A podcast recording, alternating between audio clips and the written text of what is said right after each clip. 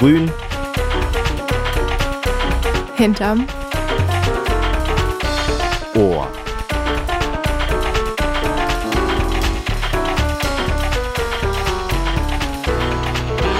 Grün hinterm Ohr. Das Umweltmagazin bei Radio Korax. Für alle, die gerne Wale retten und Bäume kuscheln.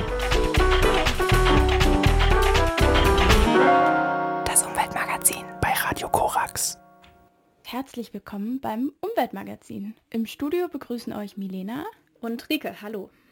Na, wohin geht's bei dir im Sommer? Diese Frage ist fast obligatorisch, wenn wir alle jetzt langsam, aber sicher in Ferienstimmung gekommen sind. Viele packen ihre Sachen und durchkreuzen heiter, mehr oder weniger weit die Welt. Während das ganze Schul- bzw. Studienjahr über Diskussionen zur Klimakrise die Gespräche und Medien gefüllt haben, sollten wir das bei unserer Sommergestaltung auf keinen Fall einfach abheften und vergessen.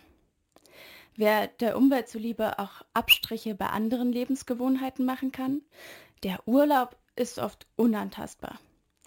Deshalb wollen wir diese Sendung unter den Gedanken des nachhaltigen Reisens stellen.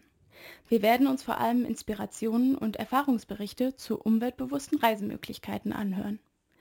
Erst einmal aber ist die Überlegung, wozu brauchen wir denn eigentlich Alternativen? Welche Art von Reisen sollten wir denn kritisch betrachten? Zum Anfang können wir zumindest schon mal feststellen, dass krampfhaft erzwungenes, unbewusstes Reisen uns selbst eigentlich eher belastet. Natürlich schaden wir aber vor allem der Umwelt mit einem solchen, oft mit dem Flugzeug begangenen Urlaub. Manfred Lenzen von der Sydney University hat dazu im letzten Jahr an einer Studie mitgearbeitet und untersucht, wie sich Tourismus auf Treibhausgasemissionen und damit auf unseren ökologischen Fußabdruck auswirkt. Hier ist er im Interview darüber. Super, Herr Lenzen. Ja, Sie haben an dieser Studie mitgearbeitet, waren ich meine auch als Leiter dabei und haben untersucht, wie viel CO2 beim Tourismus so ausgeschlossen wird, wie viele Treibhausgase, wie der Klimaeffekt so ist. Und was hat sich da jetzt genau ergeben? Also die Neuigkeit dieser Studie ist, dass wir die ganzen Zulieferketten des Tourismus mit berücksichtigt haben. Es gab schon Studien des Kohlenstofffußabdruckes, die wurden etwa ja, vor fünf Jahren herausgegeben und die hatten zum Ergebnis, dass der globale Tourismus etwa für eine Milliarde Tonne verantwortlich ist.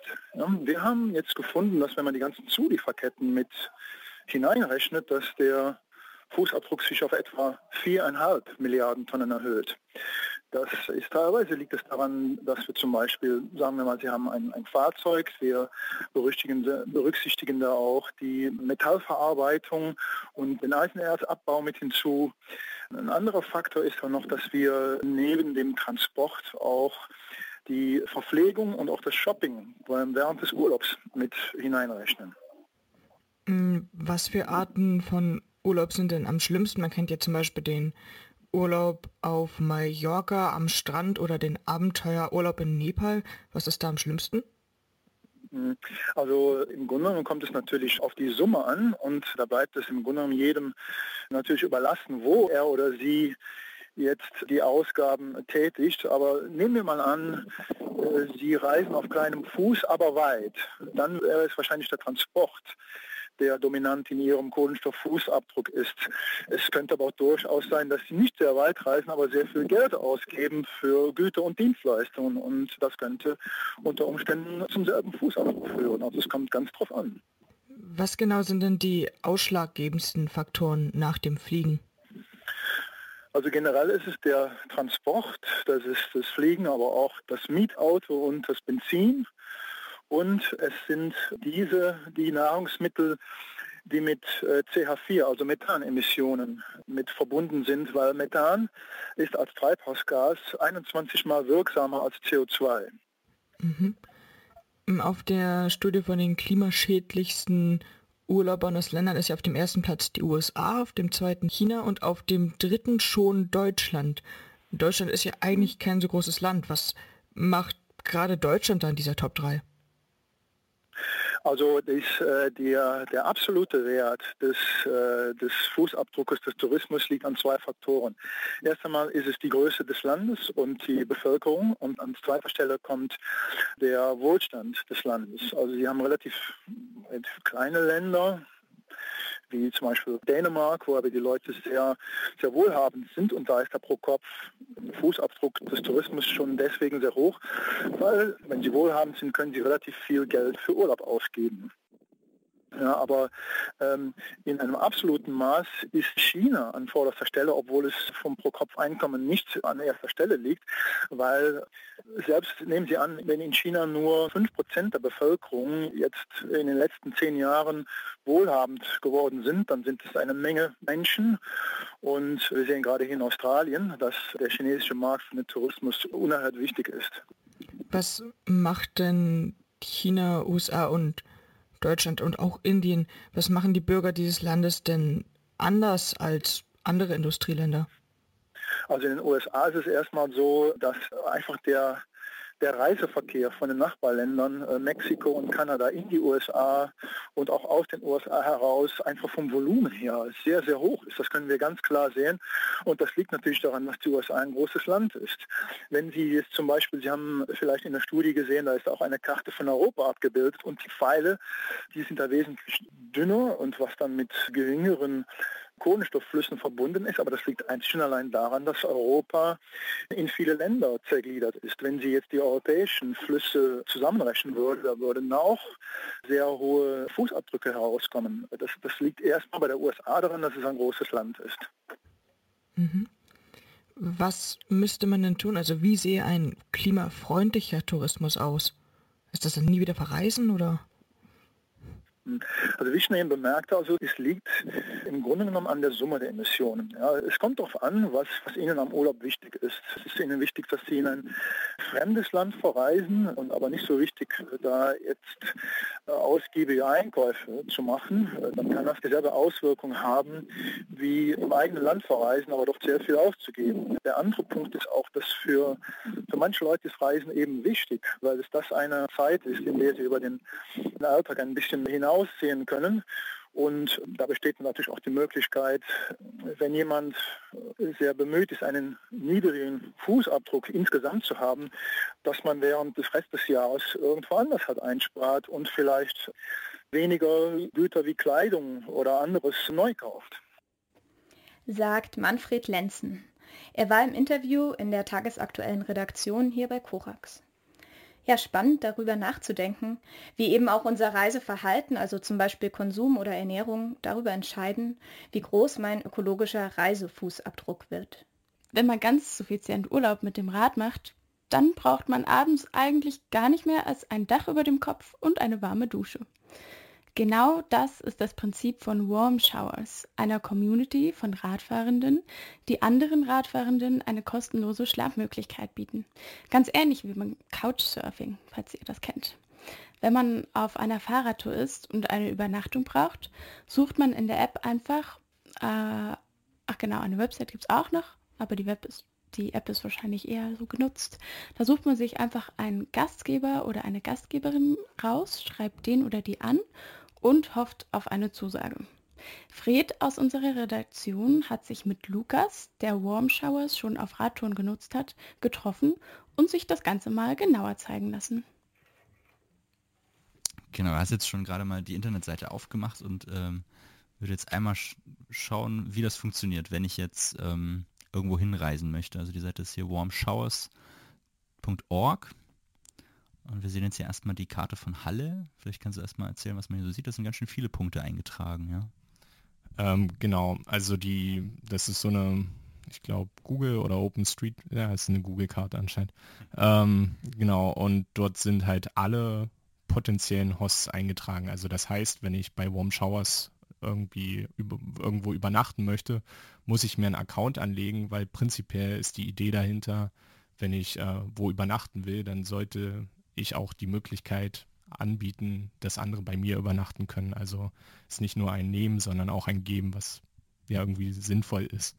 Genau, und dann sieht man auf der Karte halt überall diese Punkte oder diese kleinen Radsymbole und kann dann darauf klicken und sieht dann fahren jetzt mal nach Delitzsch. Ja? Urlaub in Delitzsch, oder vielleicht ans Meer. Okay, wir gehen mal ans Meer. Äh, ah, wir noch Rostock. Das okay, auf. Wir gehen nach Rostock. Rostock. und dann kann man sich da durchklicken und ähm, findet dann hoffentlich jemanden, der einen zusagt. Also es ist immer erstmal kurz auf den Symbolen ist halt ein Profilbild angegeben, ähm, vielleicht eine Adresse und ein Name auf jeden Fall. Und dann klickt man auf den Namen und dann wird sozusagen das Profil geöffnet. Mhm, also jetzt bei Felix in Rostock. Bei Felix, genau. Und ja, der schreibt dann, schreibt hier was über sich, ja. Also er macht das hier sogar ganz gut so. Also dann ist angegeben, wie viele Gäste man aufnehmen kann, eine kurze Beschreibung, wo er lebt vielleicht. Ja, es gibt so Angaben zur Wohnung meistens, also wie die Schlafmöglichkeit ist, ob man einen einzelnen Raum hat oder ob man sich den teilt, ob das vielleicht jetzt ein Durchgangsraum ist, wie weit der nächste Bäcker und der nächste Fahrradladen entfernt ist, falls man mal eine Reparatur machen muss, ob derjenige vielleicht irgendwie die Möglichkeit hat, Wäsche zu waschen oder genau, ob man vielleicht was zusammen kochen möchte. Häufig wird halt auch geschrieben, wenn die Leute einen Garten haben, dass sie die Möglichkeit haben zu zelten. Das finde ich eigentlich auch ganz charmant, ja. weil ja, Radreisende zelten halt auch sehr gern. Also ich zelte auch sehr gern, wenn ich mit meinem Rad unterwegs bin und dann fühlt sich auch einfach gut an, draußen zu schlafen. Ja. Genau, und dann ähm, denke ich mir jetzt, okay, der klingt sympathisch, dann schreibe ich den einfach eine Nachricht und klicke da drauf. Ich habe die Erfahrung gemacht, dass man den Leuten, naja, mindestens drei Tage im Voraus schreiben sollte, wenn man plant, dort zu sein. Das ist natürlich auf einer Radreise nicht immer so ganz einfach. Aber wenn man sich vorher so grob über die Route Gedanken macht und weiß, wie viele Kilometer man am Tag fährt, dann kann man das eigentlich ganz gut kalkulieren. Du hast Anfang des Jahres eine große Fahrradtour gemacht, auf dem du eben auch Warm Showers genutzt hast. Kannst du mal erzählen, was für Erfahrungen du mit Warm Showers auf dieser Fahrradtour gemacht hast? Ich habe mit einem Kumpel zusammen ähm, eine Fahrradtour gemacht. Wir sind in Marokko, in Agadir gestartet, also südlich vom Hohen Atlas und sind dann nach Gibraltar gefahren, dort mit der Fähre rüber nach Spanien bis nach Barcelona. Die erste Warm Showers Erfahrung auf der Reise, die ich gemacht habe, war tatsächlich direkt in Agadir. Also wir sind dort hingeflogen mit den Fahrrädern und um diese erste Übernachtungsmöglichkeit hatten wir uns so ungefähr eine Woche vorher gekümmert und das war ein super Erfolg. Also das war echt ein total schönes Erlebnis. Wir kamen dort an. Es war sehr, sehr schwierig, dort in Agadir den Host zu finden, weil wir mit der Straßen Nummerierung und den Straßennamen überhaupt nicht zurechtkam. Irgendwie haben wir uns dann dort gefunden und es war super toll. Also wir hatten dort ein kleines Zimmer bekommen und haben dort erstmal zwei Nächte übernachtet. Und wir wurden super herzlich empfangen. Es gab an den, an den Abend, hat die Familie für uns gekocht. Also es gab klassisch marokkanisches Essen.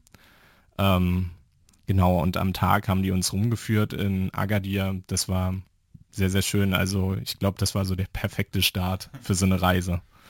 Erstmal ankommen, diese ganzen neuen Eindrücke verarbeiten und dann in Ruhe ja, losfahren. Unterwegs haben wir immer versucht, wenn es geht, Leute anzuschreiben, ob die uns hosten wollen. Ja, und manchmal hat es geklappt, manchmal nicht. Es gibt tatsächlich sehr viele Profile, wo die Leute nicht so oft prüfen. Hat mich jemand angeschrieben. Leute, die wollten irgendwie einmal auf Radreise gehen, wollten irgendwo übernachten, wollten das nutzen, aber hatten eigentlich kein Interesse, vielleicht jetzt direkt eine Schlafmöglichkeit anzugeben oder haben das irgendwann mal gemacht, haben es vergessen und sind dort nicht mehr wirklich aktiv. Und von diesen Leuten, ja, die kann man anschreiben und es kommt halt keine Antwort zurück. So. Deswegen ist eigentlich meine Erfahrung immer viele Leute anschreiben, einfach raushauen und abwarten, wer sich meldet. Man sollte auf keinen Fall irgendwie enttäuscht sein, falls es nicht klappt. Also ihr wart ja nicht nur Warm Showers oder hattet nicht nur Warm Shower Unterkünfte auf der Reise oder ihr wart doch teilweise anders untergekommen. Was, was siehst du für Vorteile von Warm Showers im Vergleich eben zu klassischen Sachen wie eben ein Hostel oder Campingplatz oder sowas? Also wir hatten viele Übernachtungsmöglichkeiten. Wir waren oft in Hostels. Wir haben viel gezeltet auf Zeltplätzen, ähm, auch wild einfach gezeltet. Ein Vorteil von Warm Showers ist vor allem der enge Kontakt zu den Leuten. Also man bekommt ja Tipps, man kann mit denen über die äh, Strecke sprechen, die man fahren möchte. Vielleicht kennen die sich in der Gegend aus und dann sagen die, na, hier, fahr mal dort lang, dort ist der Radweg sehr schön oder man kann sich das und das dort angucken oder vielleicht kauft dort und dort das ein, das ist sehr gut und regional. Ja, und man, also ich glaube, wenn man alleine unterwegs ist, dann ist es auch einfach mal sehr nett, irgendwie Kontakt mit jemandem zu haben. Und das ist jetzt nicht nur so eben an der Kasse mal mit jemandem sprechen, sondern halt sich mal ein bisschen auszutauschen. Und was natürlich auch verbindet, ist einfach das Interesse am Radfahren. Also man lernt halt, wie ist das Radfahren dort und was gibt es für Unterschiede, was gibt es für Gemeinsamkeiten. Das ist natürlich sehr interessant. Wie ist die Fahrradkultur in einem anderen Land? Habt ihr Fahrradwege? Wie nutzt ihr die? Wie ist eure Verkehrspolitik? Das finde ich natürlich auch immer sehr spannend als Radfahrer im Alltäglichen auch. Ja, das ist schon sehr schön, manchmal einfach so darüber zu reden und zu gucken, was es so gibt. Ja, das war Lukas, der uns von seinen Erfahrungen mit Warm Showers, einer Couchsurfing-Community aus Radfahrenden, berichtet hat. Weltweit bieten auf der Plattform über 130.000 Menschen eine Schlafmöglichkeit an und Deutschland ist mit 12.000 Hosts weltweit auf Platz 3 hinter Frankreich und den USA. Wer lieber eine Unterkun Unterkunft für sich haben möchte, dem sei das Portal www.bettundbike.de empfohlen. Dort listet der ADFC besonders fahrradfreundliche Hotels, Hostels, äh, Ferienwohnungen und Campingplätze auf. Ja, das ist ja echt cool. Das würde ich sehr gerne mal ausprobieren mit dem Warm Showers. Was lässt sich aber nachhaltig gestalten, wenn es dann doch etwas schneller gehen soll als mit dem Rad? Ein eigenes Auto hat zum Glück nicht jeder. Und selbst wenn, wäre es nicht gerade ressourcenschonend, immer nur damit in den Urlaub zu fahren. Denn viele Menschen fahren auch lange Strecken alleine mit dem Auto. Gerade Pendler haben oft noch mehrere Plätze frei. So ist es eine sehr effiziente Lösung, diese leeren Sitze mit Mitreisenden zu teilen. Ich für meinen Teil habe auch schon außerhalb Deutschlands gute Erfahrungen mit Mitfahrzentralen wie zum Beispiel Blablacar gemacht. Schon, ja, ist gut für die Umwelt und natürlich auch für den Geldbeutel, weil es meistens sehr viel günstiger ist als Bus oder Bahn. Eine weitere Möglichkeit ist das Trampen. Lola aus unserer Redaktion hat es letztens erst ausprobiert und Rike von ihren Erlebnissen erzählt. Ja, Lola, du hattest letztens erst die Situation, und zwar bist du ja in London gewesen und hattest eine Exkursion da von der Uni aus. Und du hast dich gegen das Flugzeug entschieden, gegen den Bus und für das Trampen. Wie kam es dazu? Ähm, ja, genau. Also wir hatten eine Exkursion mit äh, der Kulturwissenschaft nach London und natürlich sind die meisten direkt ähm, ja, nach Hause gegangen und haben sich einen Flug gebucht. Und ich habe mich gemeinsam mit ein paar anderen Leuten eben ähm, dazu entschieden, nicht zu fliegen, weil wir dachten, das muss echt nicht sein für ein paar Tage. Ähm, und London ist ja eigentlich auch ganz gut so zu erreichen. Dann haben wir aber nach Bussen geschaut und die Verbindungen sind nicht so wirklich gut und auch nicht mhm nicht so billig. Also es ist halt, ähm, das Flugzeug da kostet so 50 bis 80 Euro leider nur hin und zurück und der Bus kostet schon 50 Euro einfach so. Und dann haben wir uns gedacht, naja, ähm, warum trampen wir nicht einfach? Wir hatten davor das Wochenende Gott sei Dank Zeit, mussten erst am ähm, Dienstag in London ankommen und genau, dann dachten wir uns, nehmen wir uns ein bisschen Zeit und fahren eben über den Landweg. Mhm. Und wie haben da deine Kommilitonen drauf reagiert und mhm. Dozierenden?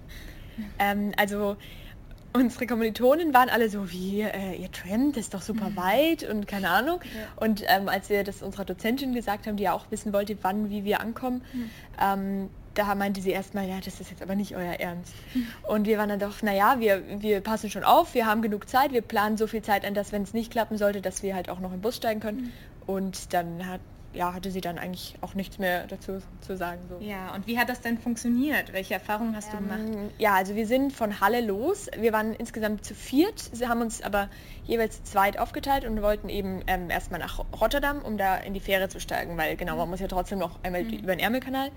Ähm, wir sind dann mittags ähm, aus Halle los und sind dann auch echt direkt nach Magdeburg gekommen und insgesamt, also wir waren mit relativ vielen Autos unterwegs, aber waren wir auch echt innerhalb von zehn Stunden in Rotterdam. Mhm. Also es war so einmal von Station zu Station und abends waren wir in Rotterdam und haben dann dort übernachtet und hatten dann noch einen ganzen Tag Zeit, Rotterdam zu erkunden Ja. und sind dann am nächsten Abend in die Nachtfähre nach äh, England und dort waren wir dann auch innerhalb von zwei Stunden in London. Also es war echt super einfach Ja. eigentlich. Genau. Und was für Leute habt ihr so getroffen? Wer hat euch so mitgenommen?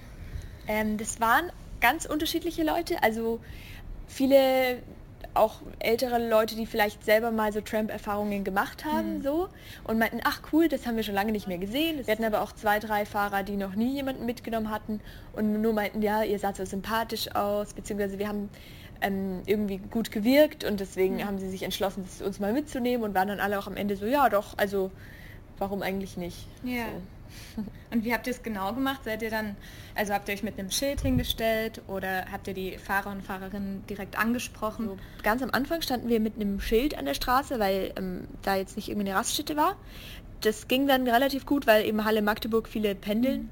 Und danach waren wir eigentlich immer an Raststätten und haben direkt die Leute angesprochen. Also die Leute kamen zum Tanken und wir standen da mit unseren Rucksäcken und haben einfach die Leute angesprochen und gesagt, ähm, ja, wohin fahrt ihr denn? Habt ihr noch Platz? Könntet ihr uns nicht ein Stück mitnehmen? Und ähm, genau, ich glaube, wenn man einfach so direkt so einen persönlichen Bezug schafft und die Leute direkt anspricht, dann ist auch die Hemmung einfach kleiner. Also man hat mitgenommen zu werden und auch selber, ähm, man spricht die Leute eben erstmal an und wenn man merkt, es passt nicht, dann kann man Ja. ja auch, auch einfach wie zum nächsten weitergehen. Mhm. So. Kann sich das mehr aussuchen, als Ja. wenn man mit einem Schild da steht. Ja. Und ist das deine erste äh, Tramp-Erfahrung oder machst du das öfter mal? Normalerweise war es eher so irgendwie mal zwischendurch, wenn man äh, von, also eher so spontan unterwegs ist oder so.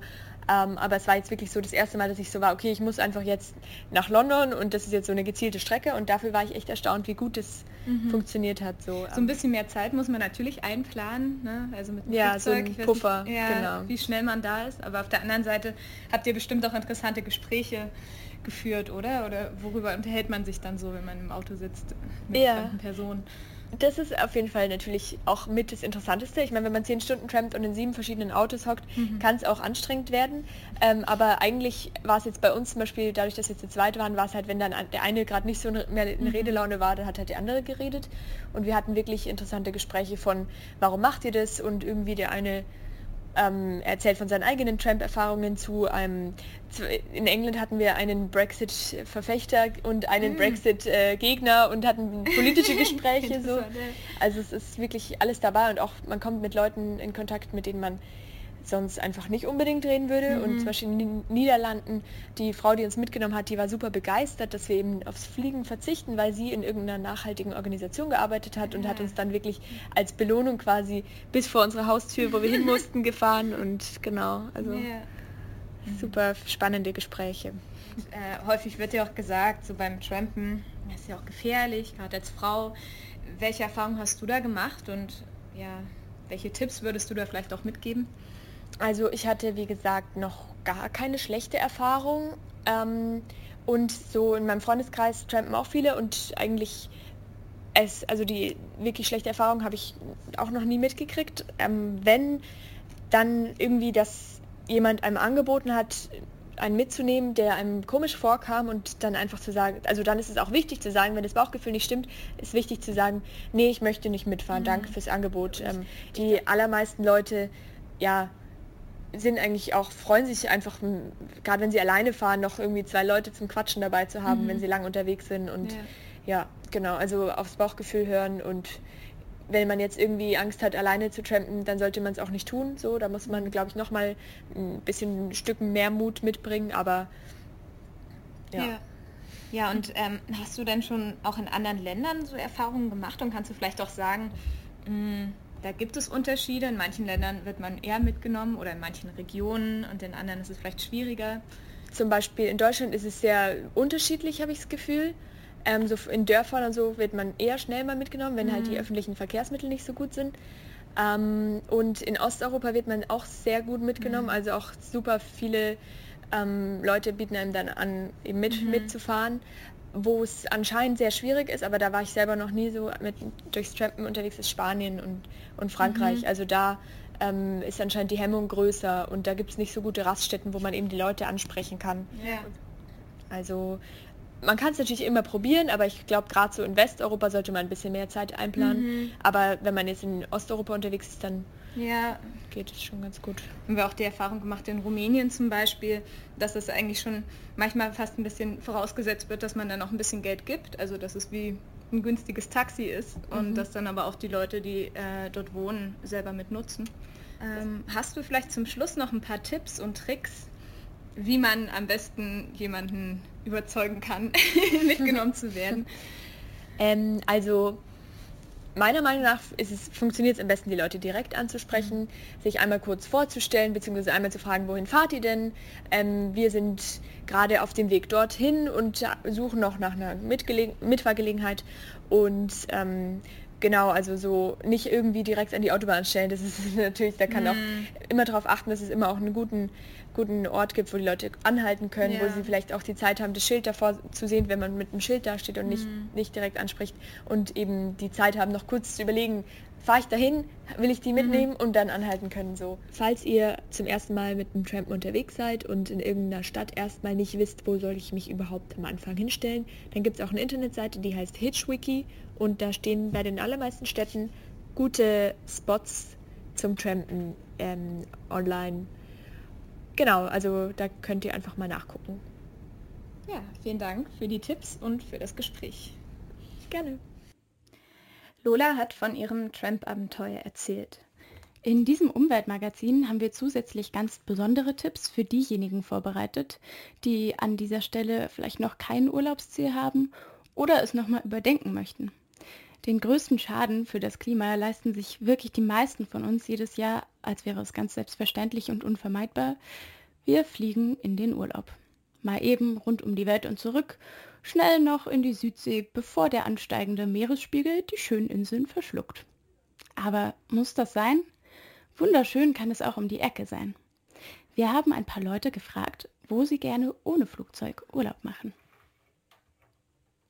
Ja, also ich fahre gerne in die Alpen. Ich komme ja aus dem Süden und in den Alpen kann man sehr gut wandern und campen. Es gibt wunderschöne Seen und ganz viel tolle Natur und da kommt man auch relativ einfach hin mit Bus und Bahn und Fahrrad. Ja, Urlaubsziel ohne Fliegen kann ich sehr das Baltikum empfehlen. Da kommt man auch recht bequem mit dem Zug hin. Von Berlin nach Danzig gibt es einen sehr guten und schnellen Zug. Man kann dort sehr schön Fahrrad fahren an der Ostseeküste und Fahrradurlaub machen. Also wir haben früher mit der Familie äh, auf Ameland Urlaub gemacht. Das ist eine westfriesische Insel an der Nordsee. Und das ist sehr schön. Ja, da kann man eben, was man so machen kann auf einer, auf einer Nordseeinsel, ne? schön baden am Strand und so. Kann ich nur empfehlen. Kommt man auch mit dem Auto hin, mit der Fähre. Ja, an die Ostsee kommt man natürlich immer und da ist ja auch immer schön und man kann super viel machen und man kann da ganz schön mit dem Zug hinfahren und man hat gar keinen Stau. Da kann ich grundsätzlich das europäische Festland empfehlen, weil da, da kommt man ganz gut mit Fahrrad, Auto, Bus oder Zug hin. Ansonsten kann man natürlich auch mit Schiff äh, übers, übers Meer. Also, ich meine, man erreicht auch die USA ohne Flugzeug zur Not. also das beste Urlaubsziel in der Nähe ist der Gardasee, weil man hat dort quasi alles, man hat Strand, man hat Berge, man hat diesen riesigen, klaren See und da gibt es einfach super viel, was man in der Nähe machen kann. Da ist Venedig in der Nähe und Verona, ein Freizeitpark, ein Serengeti-Park, jede Menge Wasserrutschenparks.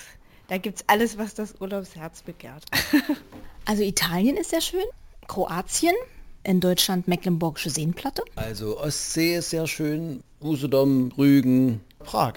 Da kann man relativ einfach mit dem Fahrrad hinfahren, es ist nicht so weit, die Umgebung ist sehr schön und ja, es ist Prag, es ist eine nette Stadt. Man kann super gut mit dem Zug nach London fahren. Und London ist eine tolle Multikulti-Stadt. Kann man zum Beispiel im Hyde Park Eichhörnchen füttern. Und man kann aufs London Eye und, und Brighton ist in der Nähe. Das heißt, mal kurz ins Meer springen geht auch. Mein letzter Urlaub war im Harz und zwar waren wir in Braunlage. Und das Schönste, was es dort gab, war der Ausflug in den Nationalpark. Da bin ich barfuß gewandert. Das war sehr, sehr, sehr angenehm und sehr schön. Ähm, auf der einen Seite auch ein bisschen krass zu sehen, viel, viel Totholz und viel abgestorbene Bäume, aber es ist eben irgendwie Wildnis und es entsteht irgendwie auch ganz viel neues Leben dort. und ist gar nicht weit von Halle. Also ich finde es ja sehr schön auf Helgoland, beziehungsweise dann auf der Düne auf Helgoland. Dort kann man auch zelten und kommt mit der Fähre rüber und je nach Wellengang kommt man da ähm, fröhlich oder nicht so fröhlich an, aber dann ist es eine Sonneninsel, auf der man sich richtig gut gehen lassen kann und wo man auch mit verschiedenen ähm, Kombi-Angeboten hinfahren kann, sogar mit dem Bus bis zum Fährhafen und dann weiter. Also man kann auch ganz ohne Auto anreisen. Und auf Helgoland selber dürfen ja eh keine Autos fahren. Ich fahre diesen Sommer in die Hohe Tatra. Da kann man auch mit dem Zug hinfahren oder hintrempen, auch zurücktrempen.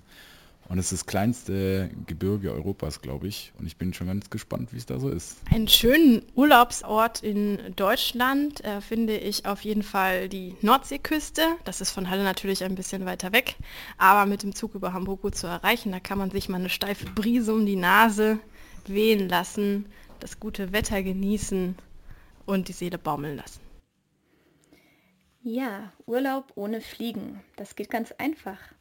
Ich zum Beispiel finde innerhalb von Deutschland auch die mecklenburgische Seenplatte sehr schön, zum Beispiel zum Paddeln.